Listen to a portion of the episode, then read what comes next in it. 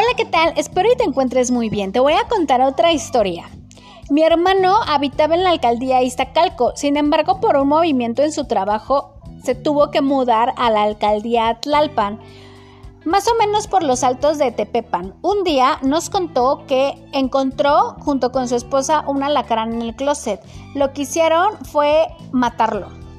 Sin embargo, es muy importante entender la importancia de evitar este tipo de animales en nuestras casas y de que a veces no nos damos cuenta de que los tenemos. Y esto puede ser muy peligroso para nuestra salud, ya que pueden causar una intoxicación por artrópodos o también conocido como alacranismo.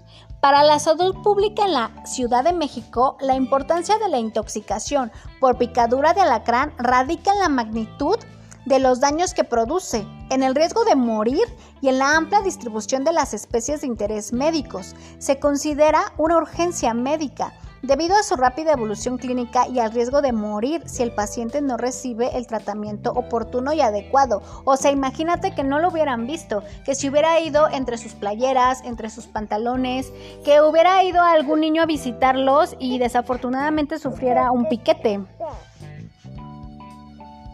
Las siete especies de alacranes más venenosas de la República Mexicana se encuentran el Certuroides limpidus debido a la geografía, clima, vegetación y la altura sobre el nivel del mar.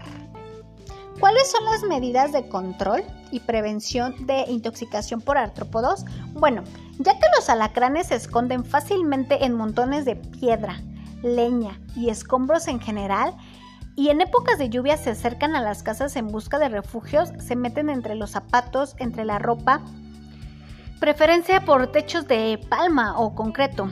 Para evitar estas agresiones entonces debemos de modificar el entorno peridomiciliar que no permite el desarrollo de los alacranes, orden y limpieza de los lugares donde guardamos ropa y artículos, revisar y sacudir cobijas, toallas, zapatos, botas, y ropa en general antes de usarse, usar botas y guantes gruesos para el trabajo de campo, separar 10 centímetros de la pared, camas y cunas. Una alta frecuencia de accidentes por picadura de alacrán se da durante la noche, cuando las personas se encuentran dormidas, ya que estos al caer del techo y al sentir el movimiento instintivamente responden con la agresión. Por ello, hay que adecuar los tramos bajos de pared muy lisa, pudiendo ser zoclo, vidrio, plástico u otro material alrededor de las casas que evite que los alacranes suban por los muros. Colocar cielo raso en las habitaciones, especialmente sobre camas. Remover y limpiar constantemente muebles y cuadros. Colocar malla mosquitera en puertas y ventanas para evitar la entrada de alacranes. El aplanar, resanar techos, paredes y pisos disminuye las posibilidades de agresión de los alacranes y otros animales a nuestra familia. También se puede lograr por otras actividades como las del patio limpio, las, las cuales consisten en mantener ordenado todo objeto y bien acomodado y eliminándolo cuando no se utilice, incluyendo madera, leña, piedras, ladrillos. Estos deben de ser removidos constantemente. Ojalá no te pase, pero ¿qué harías si eres agredido por un alacrán? Bueno, necesitas acudir al centro de salud más cercano para la aplicación del antídoto antialacrán, ya que esto puede salvar tu vida. Existen voluntarios capacitados que aplican el antídoto por si vives lejos de algún centro de salud. Sin embargo, lo mejor, lo ideal es acudir al centro de salud. Por eso ubica cuál es el centro de salud más cercano a tu domicilio. Los signos ante la intoxicación por picadura de alacrán son dolor en el sitio de la picadura, salivación, sensación de cuerpo extraño en la faringe, movimiento involuntario de ojos, distensión abdominal y dificultad para hablar. Existen tres tipos de grado de toxicidad. Grado de envenenamiento leve. Los signos son dolor en el sitio de la picadura, parestesia local y prurito nasal. Grado de envenenamiento 2 o moderado. Los síntomas son los signos leves mencionados anteriormente. También tienes disnea y dolor retroesternal. Y el grado severo que incluye todos los mencionados, pero además sensación de cabellos en la garganta, convulsiones, vómitos frecuentes, ceguera transitoria y presión arterial. Ten mucho cuidado, los alacranes son animales, pero si se sienten agredidos nos pueden dar una intoxicación muy grave y hasta causar la muerte. Así que debemos de mantener limpieza en nuestros hogares y si visitamos algún campo o alguna zona rural de vacaciones o por familia, también llevar estas recomendaciones. Por eso es muy importante saberlas y compartirles. Cuídate mucho y espero que nunca seas picado por un alacrán.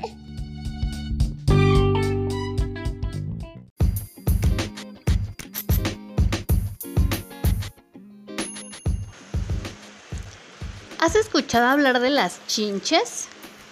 Tal vez hayas conocido a alguien que en su casa encontró estos animales o en donde rentaba, etc. Bueno, debes de tener mucho cuidado, ya que estos animalitos pueden traer un padecimiento infeccioso provocado por un parásito llamado Trypanosoma cruzi y es transmitido al ser humano por insectos llamados bichucas, chipus, chinche hocicona voladora o besucona. Cualquier persona puede ser infectada al estar expuesta a la picadura de la chinche, lo que ocurre a menudo en zonas rurales o en zonas urbanas con falta de limpieza. La chinche es portadora de este parásito que adquiere al alimentarse de animales enfermos. Estos animales pueden ser los domésticos, los perros, gatos, borregos, caballos, cabras, y otras especies como roedores, armadillos, zarigüeyas, zorrillos, murciélagos, etc. La transmisión se da muy fácil, se da a través de las heces del insecto que defeca al momento de alimentarse. El parásito penetra por la herida que se provoca al rascarse. También puede penetrar por la mucosa de ojos, boca o nariz. Otra forma de transmisión es por la transfusión congénita y la ingestión de alimentos contaminados con excrementos de estas chinches, así como el consumo y manipulación de carne cruda o a medio cocer de animales infestados por este parásito. Por eso es que debes de tener mucho cuidado en dónde comes tus alimentos, porque si las personas que manejan los alimentos no ven o no buscan proveedores de calidad, no sabes de qué calidad sea esa carne y tal vez pueda traer restos heces de estas chinches. ¿Cuáles son los síntomas? Pues se dividen en dos. Puede ser la fase aguda y la crónica. La aguda es sintomática y se caracteriza por fiebres elevadas, malestar general, inflamación en el sitio de la picadura y en algunas personas hay inflamación de los párpados de un ojo.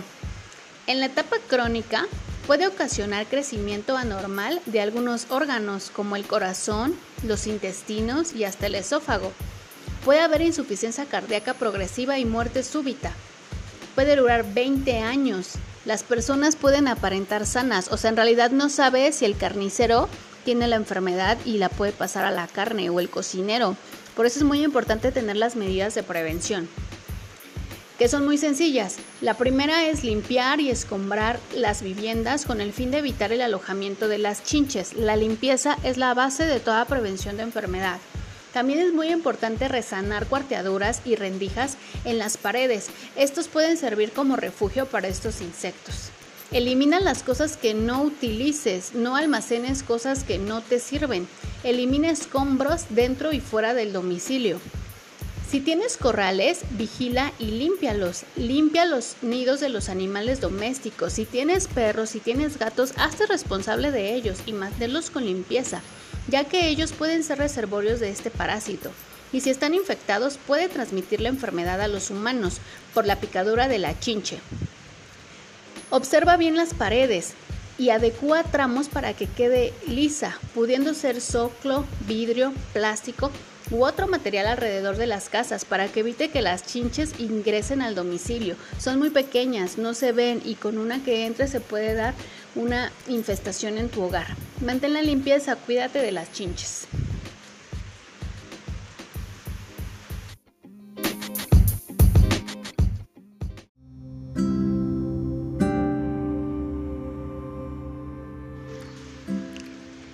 ¿Qué pensarías si te avisan que en la escuela de tu hijo o en tu casa, en tu colonia o en tu centro de trabajo hay una infestación de piojos, garrapatas o pulgas?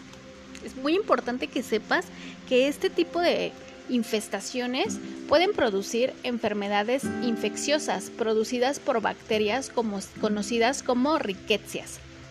Estas bacterias se mantienen por naturaleza en animales que funcionan como reservorios y son transmitidas al hombre por estos vectores, piojos, pulgas o garrapatas.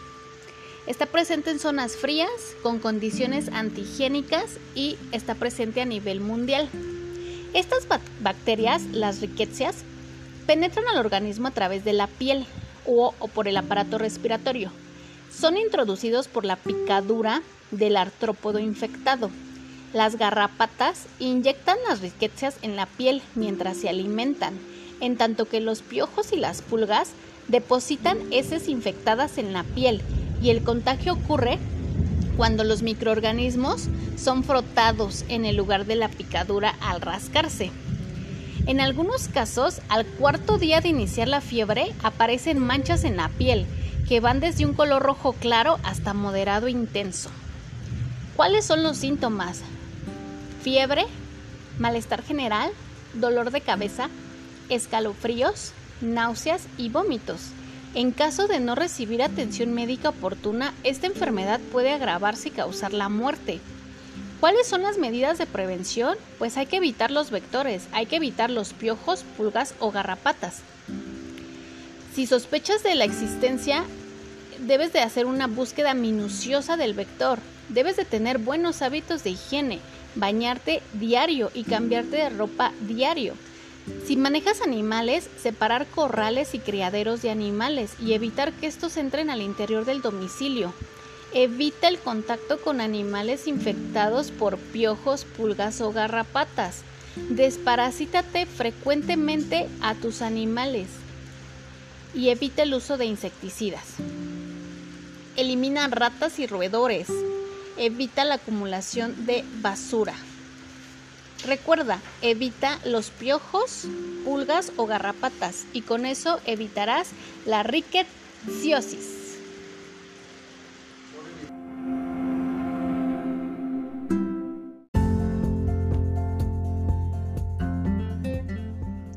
Hola, ¿qué tal?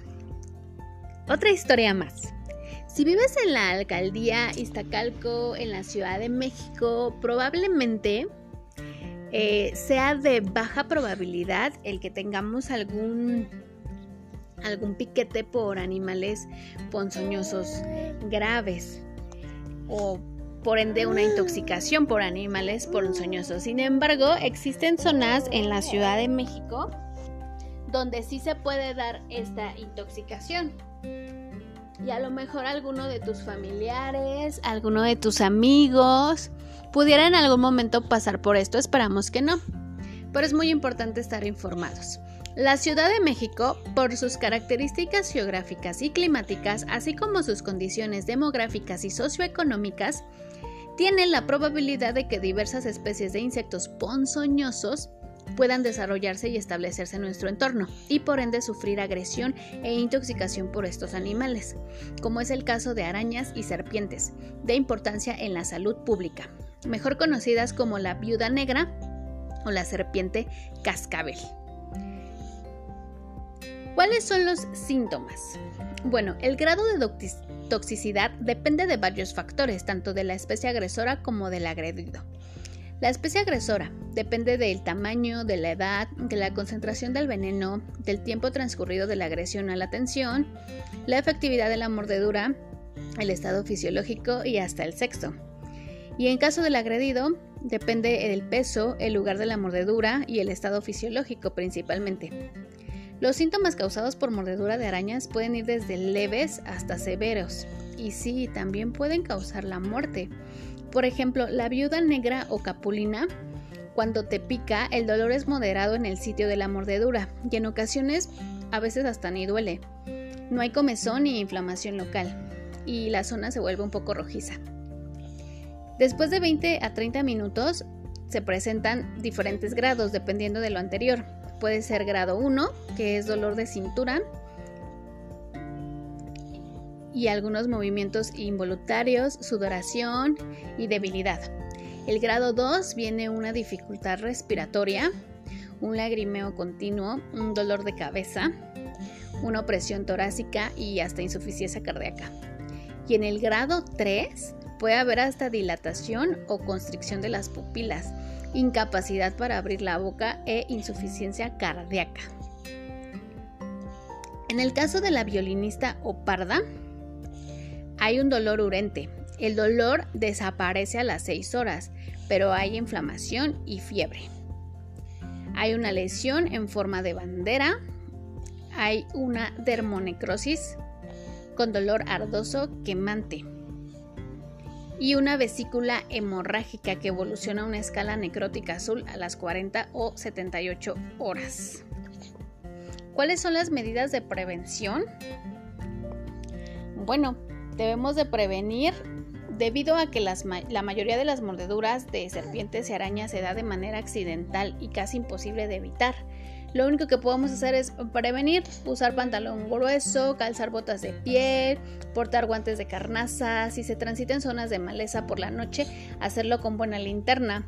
No introducir las manos en huecos de árboles, cuevas o nidos y evitar cazar o tomar serpientes con manos, aunque, aunque aparenten estar muertas.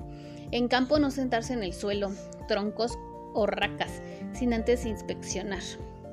También es importante inspeccionar nuestras viviendas, locales, zapatos, cajones, canastos, retretes, etc.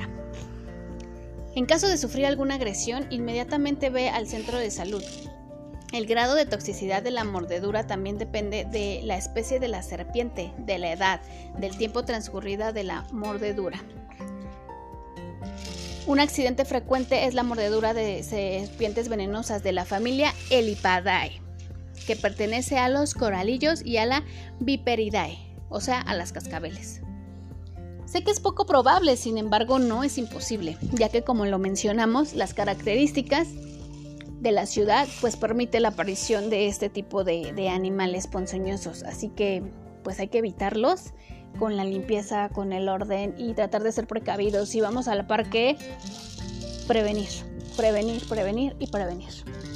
Cuídate mucho, espero y te encuentres muy bien. Recuerda, menos serpientes, menos arañas, más limpieza.